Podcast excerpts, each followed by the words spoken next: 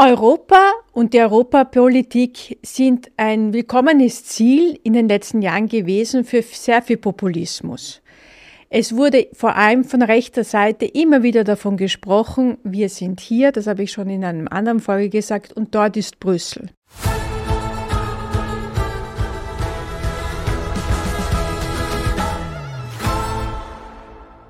Das ärgert mich persönlich über die Maßen, weil es wieder besseren Wissens passiert. Es ist nämlich so, dass niemand, niemand in keiner öffentlichen Institution mehr auf die Zusammenarbeit mit den Brüsseler Institutionen verzichten kann und will es gibt keine Isolation, es gibt kein hier, wir und dort die.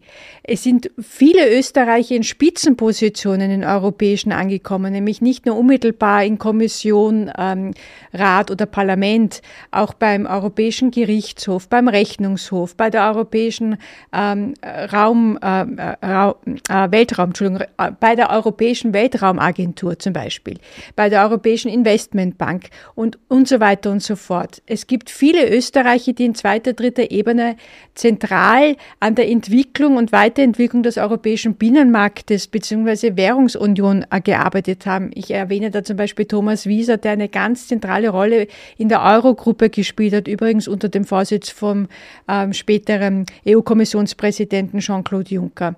Das heißt, wenn hier in Österreich populistische Stimmen ähm, laut werden, die sich aus welchem Grund auch immer, und da meine ich mittlerweile nicht nur von der rechten Seite, kritisch gegenüber des Europäische, der Europäischen Union und der gesamten Idee dahinter äußern, muss man das wirklich sehr, sehr äh, kritisch sehen.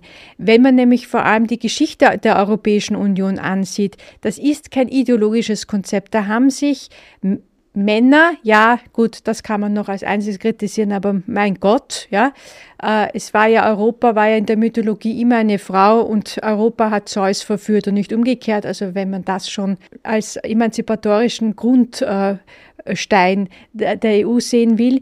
Die Gründerväter waren Väter, ohne Zweifel. Sie kamen aus den unterschiedlichsten ideologischen Richtungen und hatten alle nach den Erfahrungen des Zweiten Weltkriegs ein großes Ziel vor Augen, nämlich nie mehr wieder Krieg und kriegerische Auseinandersetzung in Europa. Nie mehr wieder sollen Europäer auf Europäer schießen, nie wieder sollen Europäer Europäer umbringen.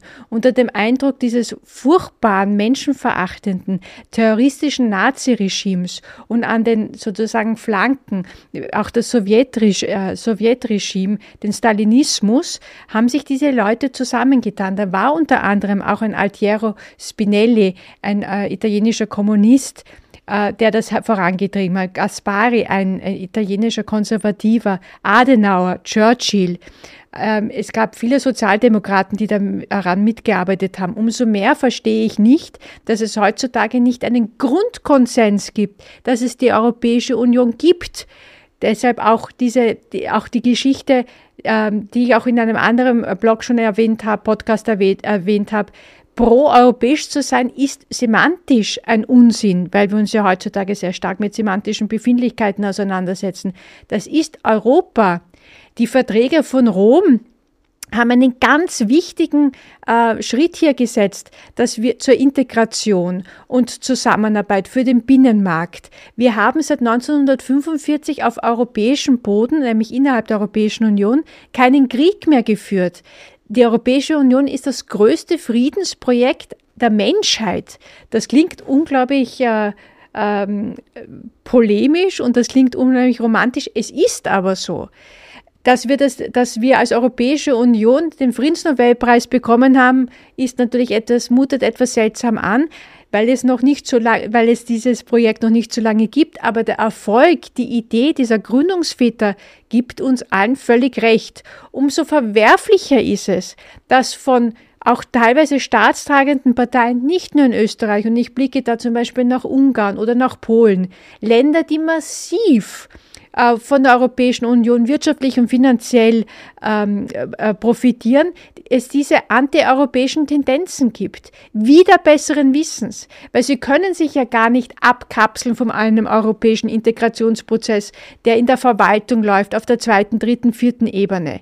Die Politik stellt sich manchmal hin und weiß, wieder besseren Wissens gibt Dinge aus, die antieuropäisch sind, nur um einen momentanen populären ähm, Moment zu nützen, weil die Menschen wie immer, wenn es ihnen schlecht geht, einen sogenannten Sündenbock brauchen. Ich möchte nicht äh, jetzt erwähnen, wie das vor 80, 90 Jahren war, aber die Europäische Union ist, weil sie natürlich nach wie vor in ihrer Verfasstheit für viele nicht greifbar ist, Klammer auf, was wiederum nicht stimmt, weil wir profitieren alle täglich mehrfach Stichwort äh, oder, oder, oder erleben die Europäische Union, Stichwort Verwendung des Euro, Stichwort Schengen. Wie angefressen, ich sage das bewusst, so waren wir alle, wie wir plötzlich wieder an den Grenzen kontrolliert worden sind. Zuerst durch diese massive populistische Maßnahme, äh, wie die starke Migrationswelle war, plötzlich dieses Zurückziehen auf dieses Nationale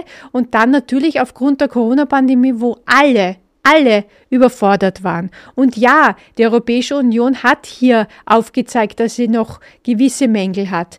Die gemeinsame Impfstoffbeschaffung war kein Ruhmesblatt. Aber die Europäische Union ist aber auch diejenige, nämlich wir alle, die Mitglieder, dass, ähm, äh, dass man daraus aus diesen Fehlern lernt und dieses System umstellt.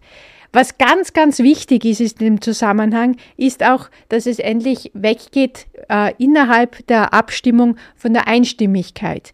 Wir haben nach wie vor der, im äh, Stimmverhalten innerhalb des Europäischen Rates eine Einstimmigkeit bei Außenpolitik, bei Asyl- und Steuerpolitik. Das sind wichtige Dinge, vor allem bei der Asylpolitik. Es liegen zum Beispiel Ad Migration fertige Pakete seit Jahren auf den Tisch, die im Trilog, also in der Verhandlung zwischen Parlament, Rat und Kommission ausverhandelt worden sind, valide. Und sie scheitern aber an der Zustimmung einzelner Mitgliedstaaten, die in ihrem nationalistischen, sehr protektionistischen, nach innen gekehrten Wesen sich einfach ähm, dieser, dieses Narrativs bedienen, weil wenn sie dem zustimmen, fällt ihnen eine große populistische Themengestaltung weg. Ja? Und das hat man also, das merkt man in Staaten wie Ungarn und Polen. Das hat man auch in den letzten Jahren natürlich oder nach wie vor merkt man das bei uns. Nicht nur in der Regierungsarbeit, sondern mit jüngsten Aussagen muss man auch sagen, in der Opposition nicht klassisch rechts, sondern auch mittlerweile links. Das heißt, man muss sich schon klar sein, dass die Europäische Union täglich bei uns funktioniert, nämlich Europa täglich bei uns funktioniert. Und dass es nicht sein kann, dass wir durch eine vermeintlich und zeitgenössisch oder ad-hoc-Geschichte, weil es momentan populärer ist und vielleicht sogar cooler ist, gegen Europa zu sein, damit Menschen abzuholen, die im Grunde genommen überhaupt keine Ahnung haben, was Europa ist, ich weiß nicht, ich habe selber keine Kinder, wie stark Europa in der, in der politischen Bildung einfließt, aber es ist einfach Tatsache, Europa ist, Europa war und Europa wird immer sein. Und wir sind eigentlich, man kann sich eigentlich keinen besseren Platz zum Leben aussuchen als die Europäische Union. Nirgendwo anders ist der Lebensstandard so hoch, die soziale Sicherheit so hoch, die Verteidigung der Arbeitnehmerrechte so hoch und auch die ähm, Innovation und der Fortschritt so hoch. Wir müssten ein bisschen alle wieder mehr überzeugter sein, dass Europa sein wirklich cool ist.